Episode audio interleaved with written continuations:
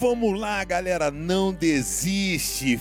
Força, fica firme, resiliência, enverga, mas não quebra.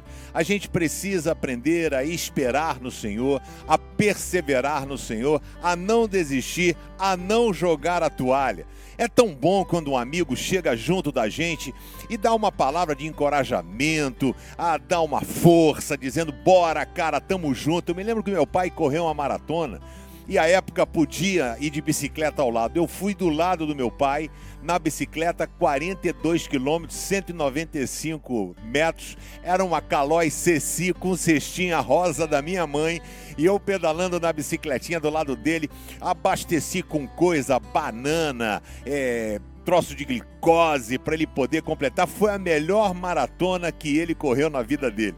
E eu dizia: Bora, pai, tá chegando, bora, acelera, vamos passar, olha aquele cara. E ele foi. É tão bom a gente ter alguém do nosso lado dando força.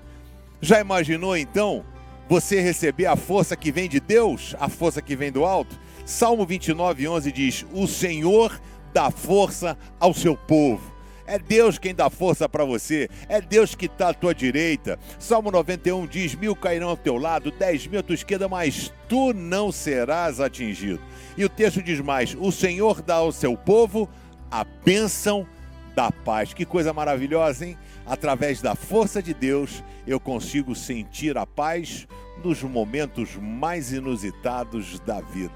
Seja portador da paz, merecedor e recebedor da paz que Cristo dá. Viu? Que Deus abençoe a sua vida.